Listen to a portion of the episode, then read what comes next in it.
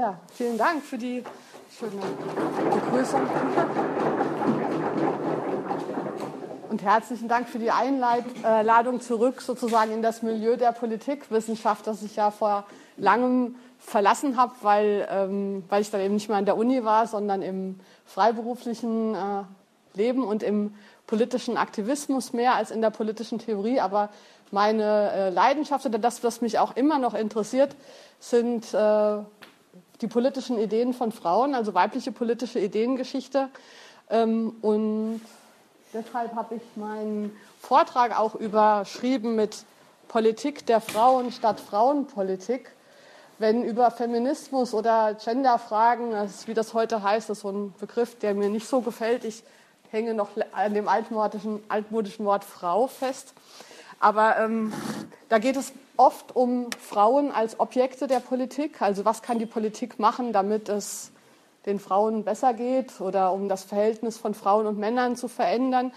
Ähm, das interessiert mich weniger. Was mich eben schon die ganze Zeit mehr interessiert, sind die politischen Ideen von Frauen. Und Ausgangspunkt war dabei tatsächlich mein Studium der Politikwissenschaft in den späten 80er Jahren. Ich habe eine Weile gebraucht, bis ich dann 99 zum Promovieren kam. Also studiert habe ich schon in den 80er Jahren.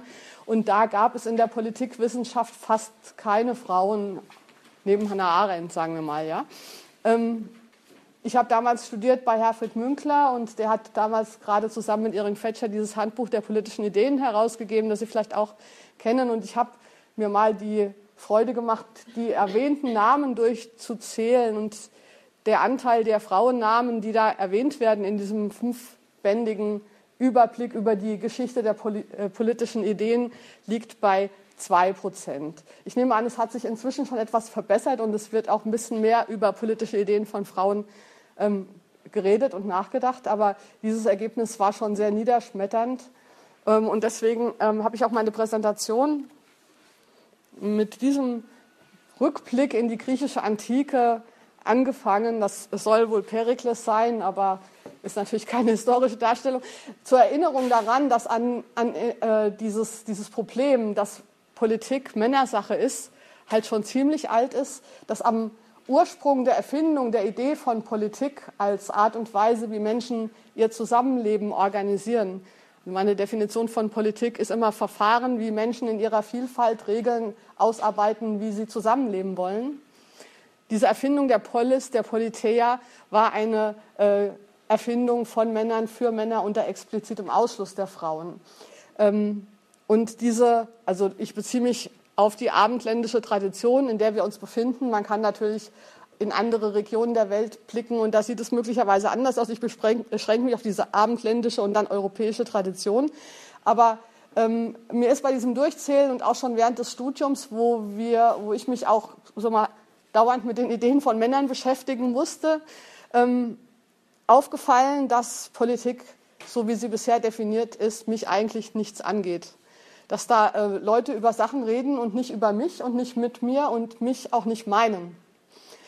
Also die erste These wäre, Politik, so wie wir sie kennen, ist keine geschlechtsneutrale Angelegenheit, sondern es ist eine ähm, männliche Angelegenheit und deshalb stellt sich jetzt dann für mich die Frage, was will ich da überhaupt? Will ich da mitmachen oder nicht? Will ich was anderes machen? Und ähm, der Zugang, den ich dazu gefunden habe, war der über die Beschäftigung mit den politischen Ideen von Frauen. So kam dann eben auch dieses Magisterarbeitsthema ähm, Frauen in der ersten Internationale. Das ist keine äh, empirische oder, oder keine mh, hm, soziologische oder so Studie gewesen, sondern ich habe die politischen Ideen von vier Frauen untersucht, die in der ersten Internationale aktiv waren und habe versucht herauszufinden, was hat die eigentlich an diesem Thema Sozialismus im 19. Jahrhundert interessiert.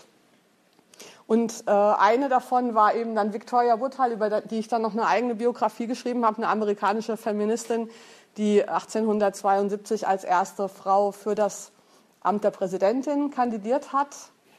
Äh, und mich hat eben interessiert, warum macht sie das? Was ist da an, welche politischen Ideen verbindet sie damit? Als ich dann ausgeschieden war sozusagen aus der akademischen Politik, habe ich das weiter verfolgt und bemühe mich sozusagen in, in meiner Arbeit und auch in meinem Aktivismus, ähm, Ideen von Frauen und dann dabei auch meine eigenen mehr in Umlauf zu bringen, mehr in Zirkulation. Ich springe mal von diesem, äh, von diesem Bild der griechischen Antike etwas weiter in die ähm, französische Revolution, die ja sozusagen das Gründungsmoment unserer westlich-europäischen Demokratietradition ist. Ähm, auf dem Bild äh, sehen Sie Olympe de Gouges, die äh, damals die Erklärung der Rechte der Frau und Bürgerin äh, geschrieben hat. Die habe ich jetzt hier reingenommen, weil in, wenn ich so über dieses Thema spreche, häufig die, der Einwand kommt, ja, das ist doch klar, dass früher in der politischen Ideengeschichte keine Frauen waren. Das hat, war damals halt so, ja. Heute sind wir ja emanzipiert, heute ist alles anders. Aber man kann das den Leuten damals zum Beispiel zur Zeit der Französischen Revolution nicht vorwerfen, dass die exklusive Männerzirkel gegründet haben, weil damals war man halt noch nicht emanzipiert so als Gesellschaft. Ich habe Olympe de Gouges reingenommen, um zu zeigen, dass das nicht stimmt, sondern dass es zu jeder Zeit in der Geschichte Diskurse darüber gab, welche, äh, in welchem Verhältnis die männliche Politik zu den Frauen steht. Und äh, sie war jetzt eine von mehreren, von vielen, die damals eben schon den Einwand vorbrachten, wenn ihr jetzt Freiheit, Gleichheit, Brüderlichkeit definiert und also die Gleichheit der Männer gründet auf der Ungleichheit der Frauen, dann ist sozusagen in eurem Projekt schon ein Grundsatzfehler enthalten. Das geht so nicht. Ähm, wahrscheinlich wissen Sie, dass sie das nicht überlebt hat, sondern naja gut, sie war nicht die Einzige, man ist nicht nur für, für feministische Ideen geköpft worden, aber eben auch. Sie ist also ähm, unter der Guillotine gestorben 1973, äh, 1793. Aber ähm, es zeigt, dass die, der, der Diskurs über die Beteiligung von Frauen an der Politik und über den Beitrag der Frauen immer schon umstritten war. Es war nicht so, früher war das eben normal, keine Frauen dabei zu haben. Ähm, das ist jetzt sozusagen das, also ein Symbolbild dafür, dass, äh, ähm, dass es nicht so gekommen ist, wie Olympe de Gouges und andere sich das erhofft haben, sondern dass sich die Politik nach der Französischen Revolution, also die West, westlichen, modernen Demokratien, wieder konstituiert haben, explizit auf dem Ausschluss der Frauen. Ähm, Frauen, äh, und zwar wurde der Ausschluss der Frauen ähm, ideengeschichtlich sogar noch stärker weil wenn alle Männer gleich sind, fällt es umso mehr auf, dass die Frauen ungleich sind. Also in nichtdemokratischen Gesellschaften, wo auch die Männer untereinander nicht gleich sind, ist es sozusagen, gibt es viele abgestufte ähm, Bereiche der Ungleichheit zwischen Menschen. Und, äh, aber in dem Moment, wo die Männer für sich die Idee entwickelt haben, wir sind alle gleich, ähm, haben sie sozusagen die Ungleichheit der Frauen ausschließlich am Geschlecht festgemacht und nicht mehr zum Beispiel auch an sozialer Klasse und so weiter. Mhm. Wissen Sie ja wahrscheinlich, dass diese, dieser Ausschluss eben nicht nur implizit war, sondern auch explizit, zum Beispiel in Deutschland, wo bis 1908 Frauen explizit verboten war, politische Vereinigungen zu gründen. Und 1908 ist ja gerade mal gut 100 Jahre her. Das ist ja nicht sozusagen graue Vorzeit. Ähm, aber es ging weiter mit den Suffragetten, also mit dem Kampf der Frauen, der organisierten Frauenbewegung, mit dem, der Gründung einer organisierten Frauenbewegung, der Zugang der Frauen zu den politischen Institutionen in Form des Wahlrechts, ähm, das dann zwischen 1902 und 1971 sukzessive auch in ganz Europa eingeführt wurde. Aber es war natürlich keine Berücksichtigung weiblicher politischer Ideen dabei. Also es war jetzt nicht so, dass man sich hingesetzt hat und gesagt, okay, wir Männer haben uns Politik bisher so vorgestellt, also mit Parteien und Parlamenten und so.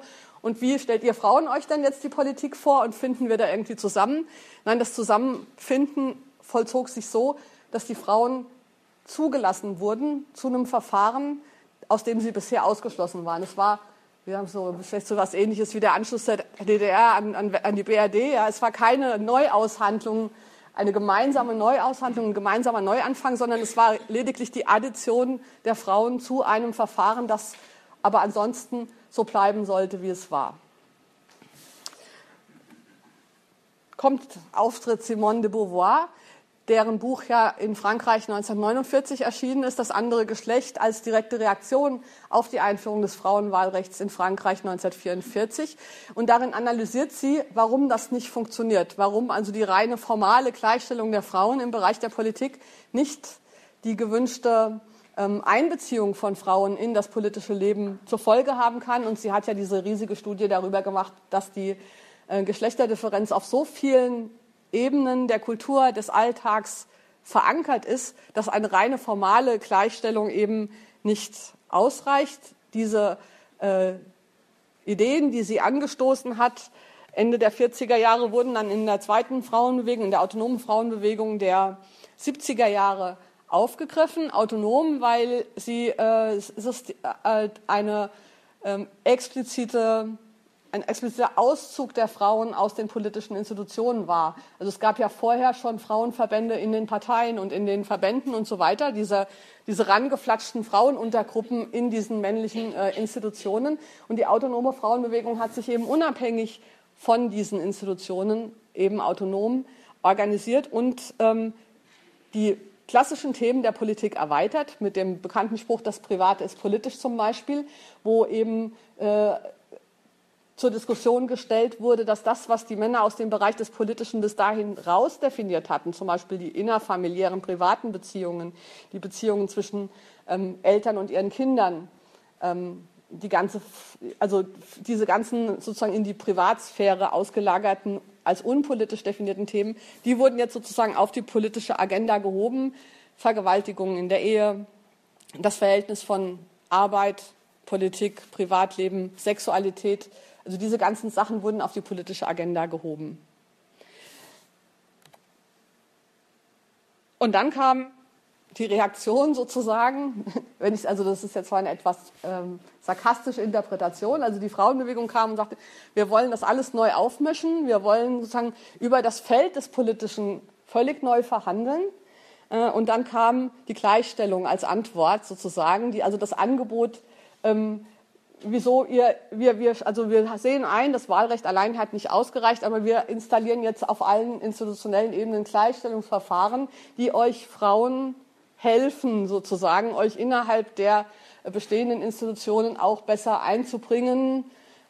Frauenförderpläne wurde das genannt. Aus heute hört sich das schon recht unverschämt an. Die Vorstellung, Frauen müssten erst mal gefördert werden von den Männern. Wozu? Also diese, dieser Diskurs sozusagen, ähm, Lisa Muraro, eine italienische Philosophin, die ich sehr schätze, hat mal gesagt, also die Frauen wollten die Welt verändern und die Männer haben ihnen die Gleichstellung angeboten. Das ist sozusagen der Stand auf der ähm, politischen Ebene. Das mit der Gleichstellung klappt nicht so besonders gut. Ähm, selbst mit Quoten klappt es nicht so besonders gut. Mein Lieblingsbeispiel dafür sind die Grünen, die ja schon seit 30 Jahren eine 50 Prozent Frauenquote in allen politischen Ämtern haben. Aber es hat nicht die Parteikultur nachhaltig verändert. Immer wenn ich, äh, ich bin auch häufiger in politischen Zusammenhängen, also wenn ich mit Grünen rede, dann sagen die immer, also wenn wir morgen die Frauenquote abschaffen würden, dann wären in 0, nichts wieder alle Ämter mit Männern besetzt bei uns. Das zeigt mir eigentlich, also viele interpretieren das so, dass man also die Quote nach wie vor braucht, Meiner Meinung nach zeigt es, dass die Quote ineffektiv ist, offensichtlich. Weil eigentlich sollte man meinen, nach 30 Jahren 50 Prozent Frauenanteil in allen Gremien müsste es sich schon so verändert haben, dass man die dann nicht mehr brauchen würde. Ähm, also man muss nach wie vor Frauen sozusagen mit der Quote oder mit der Peitsche dazu zwingen, sich in diesen Institutionen äh, zu bewegen. Ein anderes schönes Beispiel, äh, was ich gerne da anführe, war die ähm, vor der letzten Bundestagswahl, als die Grünen ja per ähm, Mitgliederbefragung heraus äh, wollten, wer Spitzenkandidat wird. Da gab es ja die vier aussichtsreichen Kandidatinnen und Kandidaten, und so Claudia Roth, Göring Eckert, Trittin und Künast. Aber das war natürlich ein offenes Verfahren und es haben sich elf weitere Personen zur Wahl gestellt. Und das waren elf Männer und keine einzige Frau. Und solche Dinge ähm, halte ich nicht für einen Zufall. Es zeigt also, dass solche Verfahren, wie sie innerhalb dieser institutionellen Politik etabliert worden sind, nach wie vor für Männer eine sehr viel höhere Attraktivität haben als für Frauen, dass also dieser Neuaushandlungsprozess darüber, was wollen wir eigentlich unter Politik verstehen, nach wie vor nicht stattgefunden hat. Jetzt komme ich so ein bisschen zu dem ähm, Alltagsdiskurs über Frauenpolitik oder die, äh, die ähm, was hat der Feminismus eigentlich erreicht? Äh, da wird, äh, da habe ich mal so ein paar Stichworte aufgeschrieben, ähm, an denen sich verschiedene Diskurse festmachen. Das erste Stichwort ist Postfeminismus. Also es gibt viele Männer und auch vor allen Dingen Frauen, die sagen, eigentlich brauchen wir Feminismus nicht mehr. Die Gleichstellung ist erreicht. Frauen haben alle Möglichkeiten. Jetzt müssen wir das nur noch umsetzen und dann ähm, leben wir eigentlich in postfeministischen Zeiten. Wir haben sozusagen keine Frauendiskriminierung mehr. Deshalb muss man jetzt nur den Gang der Dinge abwarten und es wird sich von selber regeln. Wir haben einen gewissen ähm, Mainstream-Feminismus. Also es ist äh, heute im Unterschied zu vor 20, 30 Jahren so, dass man eigentlich fast niemand mehr findet, der grundsätzlich was gegen Emanzipation hat oder also sowas wie Frauen sind für Politik nicht geeignet das würde heute kaum noch jemand sagen. Also dieser, dieser ähm, es ist doch gelungen, sozusagen die Befähigung, die grundsätzliche Befähigung der Frauen zur Politik in das allgemeine Denken, also das ist Mainstream-Denken, das ist heute nicht mehr Minderheiten feministisch, das wird aber oft nicht weiter reflektiert. Also es wird dann ähm, die, ähm, da, dass die Erfolge nicht so sind wie das, die gefühlte Gleichstellung, zum Beispiel was sich zeigt in der weiteren Notwendigkeit von Quoten oder in dem Unbehagen, das viele Frauen haben an politischen Verfahren oder an der Arbeit in politischen Parteien oder auch nicht nur in Parteien, auch in Gewerkschaften oder in, in Verbänden oder so. Das wird individualisiert. Das wird dann auf die einzelne Institution, auf die einzelne Gruppe, auf die drei Männer, die da eben sich so und so verhalten oder auf die Frauen, die zu feige sind, sich durchzuboxen oder dies falsch einrichten. Also es wird nicht ähm, es wird nicht als strukturelles Thema gesehen, sondern es wird als individualisiertes Thema gesehen. Ähm, Rosa Hellblau, ähm, das ist eine sehr große Diskussion, vor allen Dingen unter jungen Frauen und auch ein Hauptthema des heutigen Feminismus jüngerer Frauen, die, der Ärger über die zunehmende Ausklischeisierung von Geschlechtsstereotypen. Ähm, beispielhaft in der Erfindung von einer eigenen Mädchenlinie an Lego-Bausteinen oder an äh, Überraschungseiern für Mädchen und Jungen oder an klar ähm, optisch getrennten Kleidungsstücken für Mädchen und Jungs, das heute viel, viel extremer ist, als es zum Beispiel in den 80er Jahren war. Und das ist was, was junge Frauen und vor allen Dingen, wenn sie dann Kinder bekommen, sehr beschäftigt. Ein neues Phänomen, was wir auch haben, sind die ähm, Maskulinisten, also eine ähm, stärker werdende ähm, Gruppe von Männern, die sozusagen Männlichkeitslobbyismus machen und die These vertreten, dass sozusagen eigentlich die Männer das Opfer unserer politischen Verhältnisse sind, dass Männer viel mehr benachteiligt werden als Frauen und dass ähm, zum Beispiel ähm, ja, also dass deswegen der, der also dass, dass sozusagen es eine feministische Verschwörung gab, die sich in Form von Frauen- und Gleichstellungsbeauftragten unserer gesamten institutionellen Landschaft bemächtigt hat, mit dem Ziel, Männer zu benachteiligen. Und die sind sehr aktiv, also ich glaube gar nicht mal, dass es viele sind, aber sie sind sehr aktiv, vor allen Dingen sind sie im Internet sehr aktiv und schreiben zum Beispiel viel in Kommentarseiten feministischer Blogs. Ähm, aber ihre Argumentationslinie findet doch durchaus manchmal Eingang in zum Beispiel größere Zeitungen, in Kommentare im Spiegel oder in der Zeit oder so. Also Teile dieses Diskurses, Männer sind doch die eigentlichen Opfer der Verhältnisse, ist auch schon teilweise im Mainstream angekommen. Ähm, dann gibt es den Karrierefeminismus. Wahrscheinlich haben Sie verfolgt, dass es äh, eine, gerade in jüngerer Zeit wieder verschiedene Veröffentlichungen gibt, äh, die sagen, ähm, Frauen müssen mehr Karriere machen und wenn sie das wollen, können sie das auch. Sie müssen sich halt ein bisschen anstrengen, sie müssen halt mal ein bisschen Schmackes zeigen, dann geht das auch. Ähm, dazu gehört auch die, die, die wahre Flut an Ratgeberbüchern von Frauen, wie macht ihr Karriere, also mit so Ratschlägen wie, wenn ihr Führungspositionen habt, dann müsst ihr zuerst mal den dicken Dienstwagen bestellen, sonst nimmt euch sowieso keiner ernst. Also diese Ratschläge, Ratgeberliteratur für Frauen zur, ich sage mal, Assimilation in die bestehenden Verhältnisse.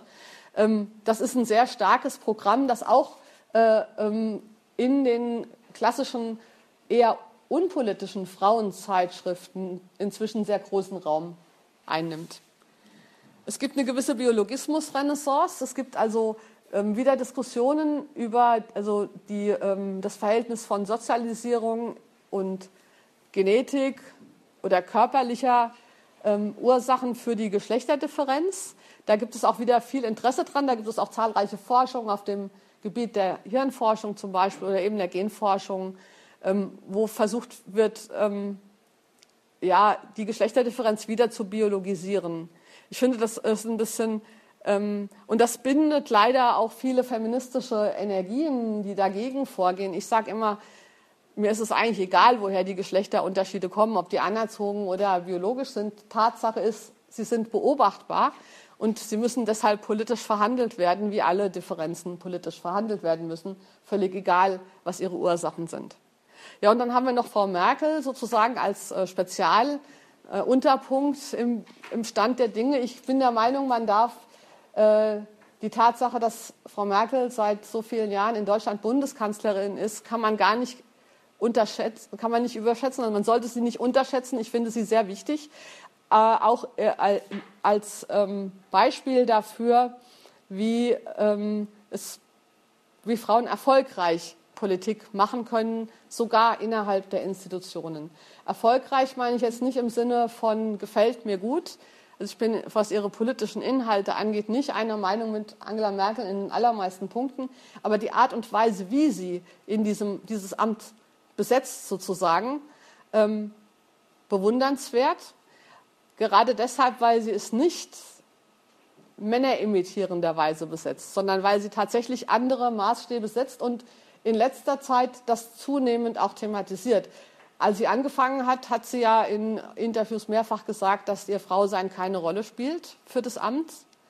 Ähm, und zunehmend spricht sie darüber, dass es doch eine Rolle spielt. Meiner Meinung nach hat es von Anfang an eine Rolle gespielt, ähm, gerade auch natürlich im, äh, im Gegensatz oder in der, äh, äh, in der Abgrenzung von der extrem männlichen Art, wie Gerhard Schröder Bundeskanzler war, also mit der Basta starken Hand und so weiter. Und sie ähm, ist meiner Meinung nach ein sehr ähm, fruchtbares Forschungsgebiet, aber wenn ich das sage, setze ich mich auch immer an alle Lässel, weil die meisten Feministinnen Angela Merkel natürlich doof finden.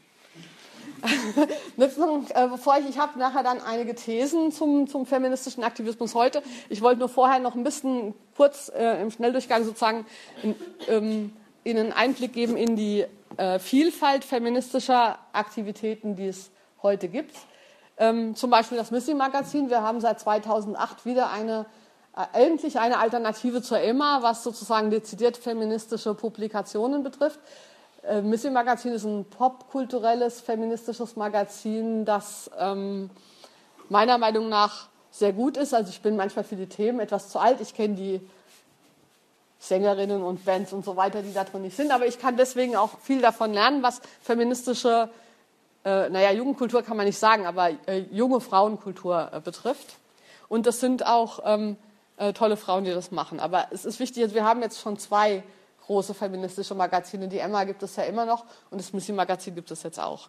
Wir haben so eine Initiative wie Pink Stinks, die ähm, mit relativ großem medialen Impact diese hellrosa, hellblau-rosa äh, Thematik in die Diskussion bringt. Interessant in dem Zusammenhang mit dem, was ich gerade gesagt habe, äh, zu, der, zu dem Verhältnis von Frauen zu, zur allgemeinen symbolischen Ordnung der Politik, ist der Name als sie sich gegründet haben unter diesem Namen Pink Stinks, also Pink stinkt, äh, war der Fokus darauf, dass sie sagten, wir wollen nicht, dass alle Mädchen rosa anziehen. Inzwischen sind sie dafür sehr kritisiert worden und stehen auch inhaltlich nicht mehr hinter diesem Titel. Denn es ist klar, warum sollen Mädchen sich eigentlich nicht rosa anziehen? Woran ist das Problem? Das Problem ist erstens, dass sozusagen diese symbolische Identifizierung mit Weiblichkeit durch das Tragen von rosa ähm, auch sozusagen von jemand, die so einen Titel dann wählt, als negativ gewertet wird. Und eigentlich ist das Problem ja auch, warum sollen Jungs nicht auch Pink und Glitzer tragen? Und ähm, also diese äh, Pink Stinks ist als Name sozusagen als Marke jetzt eingeführt, aber inhaltlich geht es eben lange schon nicht mehr darum, dass Pink stinkt, sondern es geht darum, möglichst viele äh, vielfältige Möglichkeiten für alle aufzubauen und nicht mehr äh, Jungs und Mädchen oder Männer und Frauen aufgrund ihrer Geschlechtszugehörigkeit eben zu sagen, gehen in die Kleiderabteilung oder in jene. wir haben feministische Netzpolitik. Das Internet hat äh, eine interessante ähm, Dynamik entwickelt, was feministische Debatten angeht. Früher, vor dem Internet, gab es natürlich auch viele unterschiedliche feministische Fraktionen, aber die waren weitgehend voneinander getrennt. Ähm, und im Internet stoßen die jetzt alle aufeinander. Also gerade jetzt, gestern hatte ich wieder eine lange, ähm, äh, eine anstrengende, sag ich mal, Diskussion mit Queerfeministinnen. Ich bin Differenzfeministin, also ich rede von Geschlechterdifferenz, ich rede von Frauen und Männern. Das ist in bestimmten feministischen Kreisen in Berlin äh, ein völliges No-Go, das sozusagen. Und da gibt es aber diese, diese Debatten über feministische Strömungen hinweg, ähm, die waren vor dem Internet so nicht möglich, schlichtweg, weil man sich gar nicht getroffen hat, weil man eigentlich ja immer nur Bücher aus dem eigenen Dunstkreis liest und nicht unbedingt die Bücher der, oder Publikationen der anderen. Und im Internet äh, stößt man eben leichter aufeinander und kommt leichter miteinander ins Gespräch oder eben auch in den Streit. Es ist nicht immer nur ähm, nett, sondern es kann auch angestrengt sein, aber es ist, man muss keine Schwellen mehr überwinden. Ich muss jetzt nicht mehr zu den anderen in ihre Veranstaltungen laufen oder sowas, sondern ich kann einfach auf ihren Blog gehen, was natürlich eine viel niedrigere Hemmschwelle ist. Hm. Sie haben sicher den Aufschrei-Diskurs mitgekriegt, der ist ja fast genau vor zwei Jahren.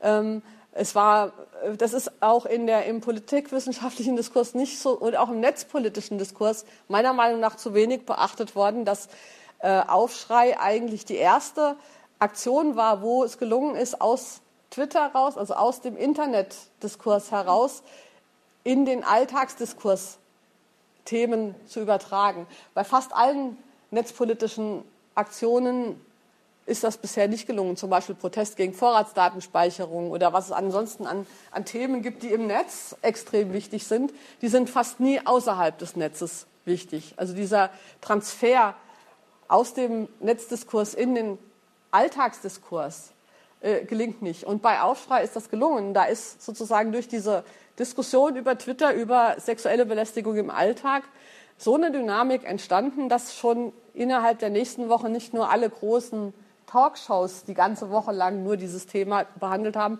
sondern es war dann tatsächlich auch so, dass man, ich kann mich an eine Situation erinnern, wo ich in dieser Woche im Kino war und an der Schlange im Frauenklo stand und auch dort wurde über Aufschrei gesprochen.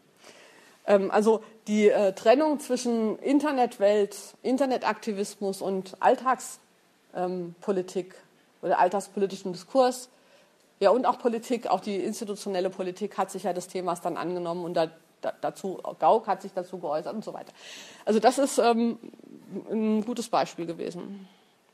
Wir haben aber auch andere Arten von Internetaktivismus, wie zum Beispiel, das ist eine äh, Aktion, die auch schon seit zwei Jahren läuft, wo unter einem bestimmten Hashtag Frauen ihre ähm, sich morgens und auch Männer sich morgens fotografieren, bevor sie erstmal rausgehen, um normale Körper, Geschlechterkörper visuell in Umlauf zu bringen. Ist auch nicht geplant gewesen, wie fast alle Internetaktionen werden die nicht geplant von irgendeiner, ähm, von irgendeinem Parteivorstand oder einer Presseabteilung der Gewerkschaft oder von Eston. Die entstehen tatsächlich spontan daraus, dass eine etwas vorschlägt und viele andere das aufgreifen. Und das ist nicht geplant und nicht steuerbar. Ähm, und man ähm, äh, bringt natürlich für politischen Aktivismus völlig neue Maßstäbe. Wir hatten auch neue Publikationen junger Frauen, die Bücher über Feminismus schreiben. Ich habe manchmal den Eindruck, jede Woche erscheint ein neues Buch über Feminismus. Anfangs hatte ich mal den Ehrgeiz, die alle mehr oder weniger in meinem Blog wenigstens kurz vorzustellen. Das habe ich lange aufgegeben, weil sonst würde ich nichts mehr anderes lesen als Bücher von jungen Frauen über den Feminismus. Ähm, es steht dann auch oft nicht so viel Neues drin. Aber ich finde das interessant, dass äh, Feminismus ein Thema ist, mit dem man sich heutzutage wieder auch als politische Diskursteilnehmerinnen profilieren kann.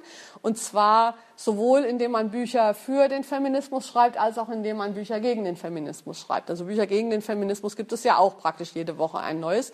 Und ähm, ich habe jetzt gerade gestern gehört, dass eine FAZ-Redakteurin auch gerade ein neues Buch hat über die Quotilde, warum Frauen die Quote gar nicht brauchen. Und dann kommt wieder zwei Wochen später ein Buch, warum Frauen die Quote unbedingt brauchen und so weiter. Also ähm, das ist eine Veränderung im Vergleich zu vor zehn Jahren, wo ähm, der Diskurs über den Feminismus unter diesem Label eigentlich tot war. das finde ich auch ein sehr schönes Beispiel für ähm, die Art und Weise, wie feministische Diskurse dann doch in die Parteipolitik reinkommen und auch wie äh, diese Grenze zwischen dem, ähm, also dem, was gehört in die Politik und was nicht, äh, zumindest ironisch, spielerisch und hinterfragt wird. Also, schön, wenn Frauen wieder den Haushalt machen, bezieht sich ja auf diese alte Trennung zwischen privater und öffentlicher Sphäre und es wird gesagt, das ist genau unser Metier. Interessant fand ich auch, ich verfolge das vielleicht weniger als Sie.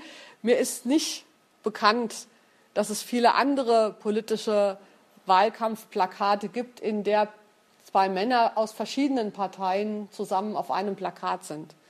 Also ich, ich kenne keins. Wenn Sie eins kennen, wäre ich Ihnen sehr dankbar, wenn Sie mir da Beispiele geben könnten. Aber bevor sozusagen mir ein Gegenbeispiel kommt, behaupte ich mal, dass das eine neue Qualität ist, zu sagen, wir sind zwar von verschiedenen Parteien, aber wir gehen auf ein Plakat im Wahlkampf. Das war jetzt eine neuere äh, Aktion von äh, einer FDP-Kandidatin, die äh, sozusagen auch die, die Diskussion nochmal um eine Drehung weitergemacht. Sie sagt also, wir sind jetzt im Diskurs schon so weit, dass ich auch schon der Mann in Hamburg sein kann. Die Strategie war nicht erfolgreich. Sie hat dafür relativ, also sie hat natürlich gesagt, ich habe es lustig gemeint, aber dieses Lustige kam zumindest da, wo ich es wahrgenommen habe, als nicht lustig, sondern als eher blöd an. Ähm, Frauen wollen nicht mehr die Männer in der Politik sein. Sie wollen nicht mehr irgendwo ihren Mann stehen, sondern es geht tatsächlich darum, ähm, Differenzen zu verhandeln. Ich äh, spreche auch oft, werde ich eingeladen von Gleichstellungsbeauftragten, weil wir haben ja eine relativ verbreitete, seit den 80er Jahren aufgebaut, institutionelle Gleichstellungspolitik mit Gleichstellungsbeauftragten überall. Die müssen immer Veranstaltungen organisieren und brauchen dafür Referentinnen, was ich sehr schön finde. Und ich gehe da auch sehr gern hin. Und ich finde auch, dass die gute Arbeit machen. Aber ich finde, es ist lange Zeit, dass wir diesen Begriff der Gleichstellungspolitik aufgeben ähm, Frauen, es gibt keinen Grund, Frauen mit Männern gleichzustellen. Und so ist es ja immer gemeint. Es ist ja nie gemeint, dass Männer mit Frauen gleichgestellt werden. Es ist die Gleichstellung der Frauen mit den Männern gemeint. Und es ist meiner Meinung nach ein völlig falsches Paradigma. Und ich sage dann immer, nennt euch anders. Ich find, finde zum Beispiel Differenzvermittlung ist ein schönerer Begriff. Es geht um Differenzvermittlung und es geht nicht um Gleichstellung. Es geht darum, ähm, Differenzgespräche zwischen Frauen und Männern zu ermöglichen und zu moderieren. Und zwar in, überall.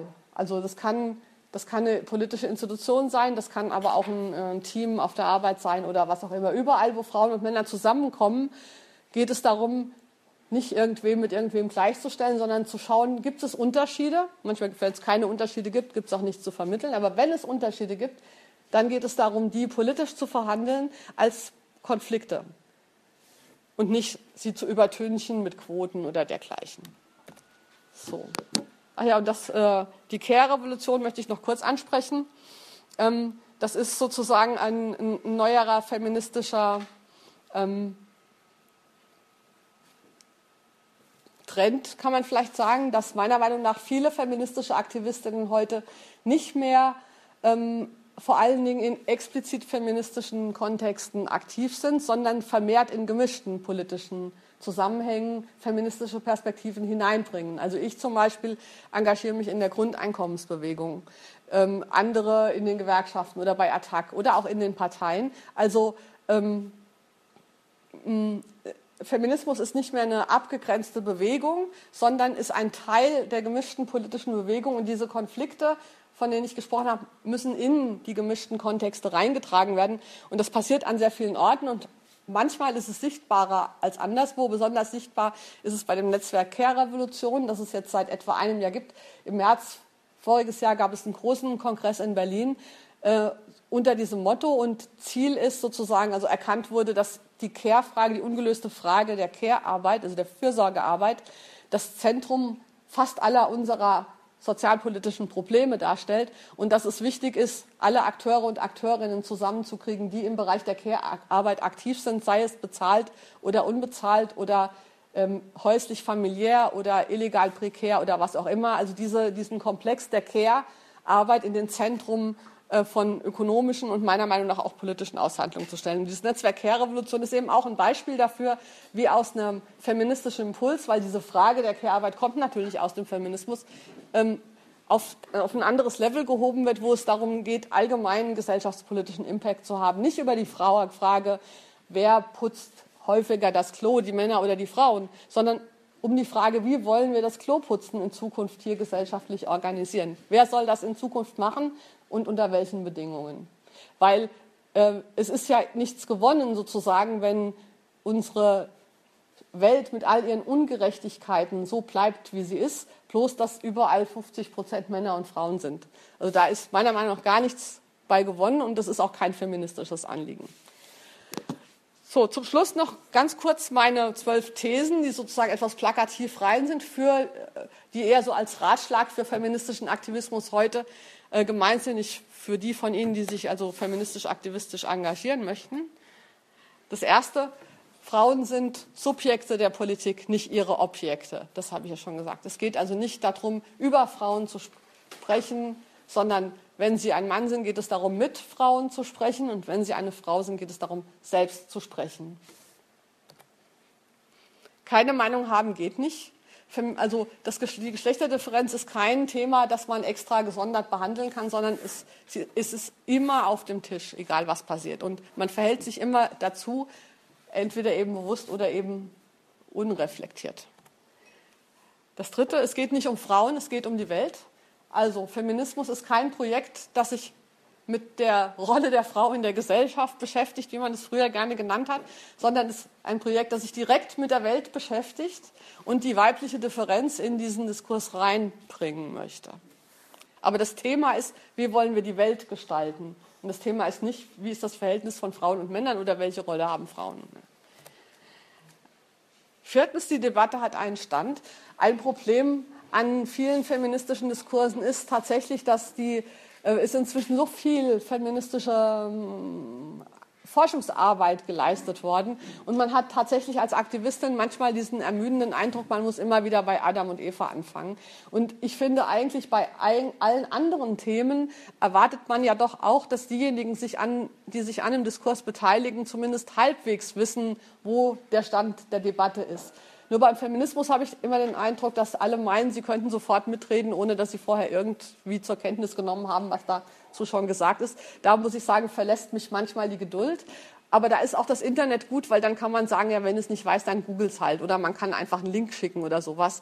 Das ist dann auch ein Vorteil. Ja, Kontext statt Einheitsfront. Den Feminismus gibt es nicht. Es gibt nicht ähm, eine einheitliche feministische Meinung, sondern es gibt nur viele Feministinnen, die jeweils eine Meinung haben als politische Subjekte.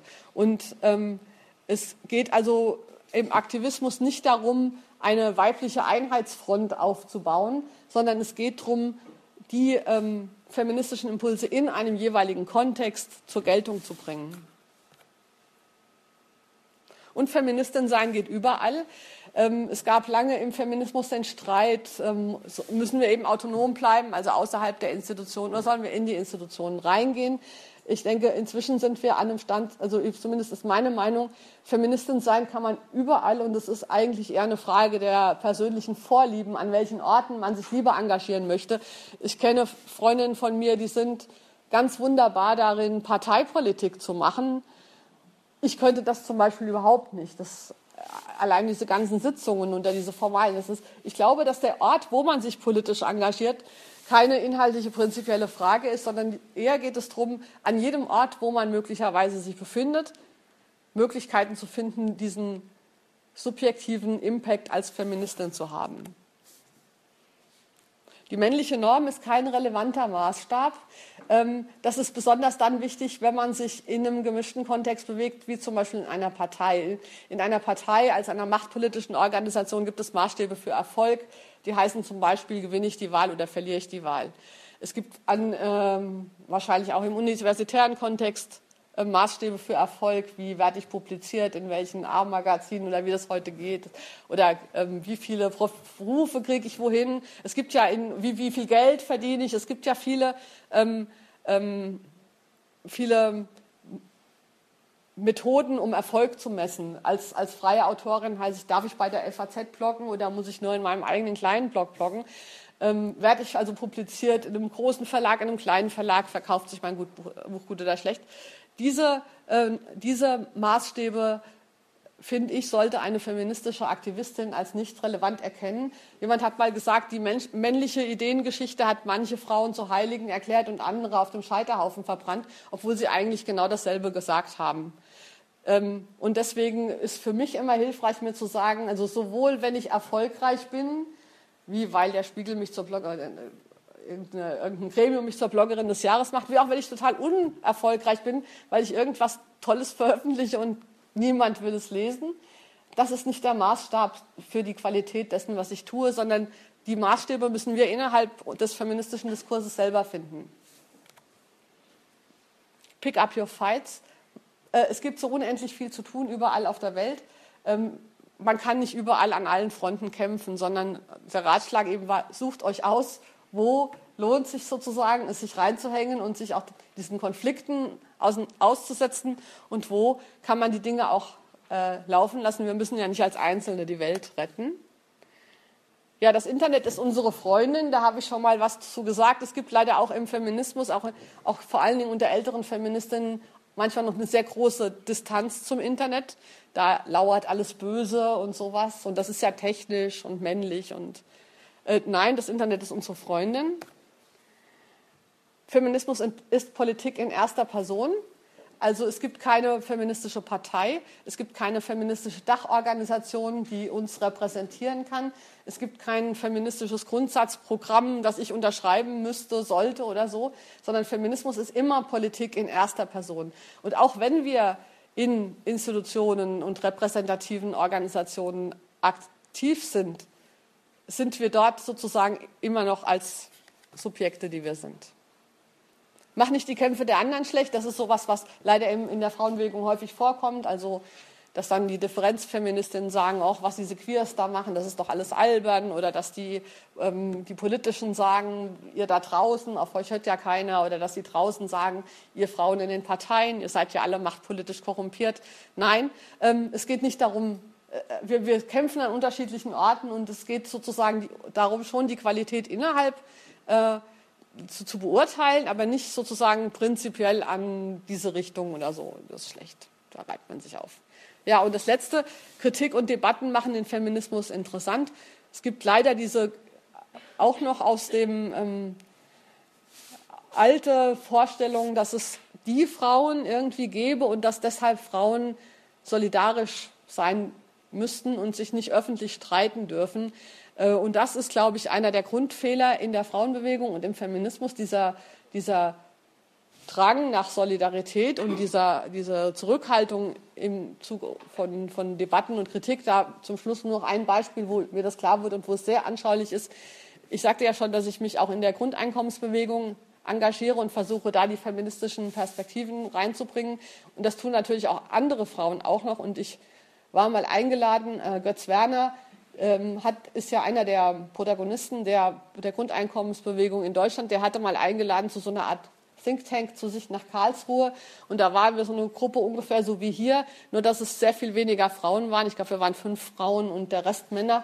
Ähm, und die Grundeinkommensbewegung ist auch extrem männlich dominiert. Ja, und dann sagte ihr, da wurde da geredet über, ich sage jetzt mal ein bisschen salopp, was Männer halt so interessiert, na, wo man es finanzieren kann und ob der jetzt ein Verbündeter sein kann oder nicht. Ähm, und dann habe ich irgendwie mich gemeldet und habe auch etwas gesagt. Ich habe was gesagt, vor allen Dingen zu dem Thema Care eben, also die Frage, wer macht eigentlich, wer putzt eigentlich dann, äh, wer macht eigentlich die Arbeiten, die jetzt die schlecht bezahlten Frauen machen, wenn es ein Grundeinkommen gibt. Und auch Götz Werner ist ja auch der Meinung, wenn es ein Grundeinkommen gibt, dann können die Frauen ja wieder Hausfrauen sein, weil dann haben sie ja ein Grundeinkommen. Also dazu habe ich was gesagt. Niemand ist darauf eingegangen. In der Pause gehe ich aufs Klo, kommt eine der anderen Frauen, die an diesem Treffen teilgenommen haben und sagte zu mir, also mit dem, was ich da gesagt hätte zur Hausarbeit, sei sie ja überhaupt nicht einverstanden, aber sie hätte das nicht im großen Kreis sagen wollen, weil wir wären ja eh schon so wenige Frauen und da müssten wir ja solidarisch sein. Und in dem Moment ist mir aufgefallen, dass genau das der Grundfehler war, weil hätte sie das im Auditorium gesagt, hätten wir unser Thema, das was uns kontrovers interessiert, ja zum allgemeinen Thema gemacht. So haben wir unsere Themen auf dem Klo besprochen und das Forum den anwesenden Männern überlassen. Und deshalb sage ich mal, Feministinnen, streitet euch untereinander und so öffentlich, wie es nur irgendwie geht. Dankeschön.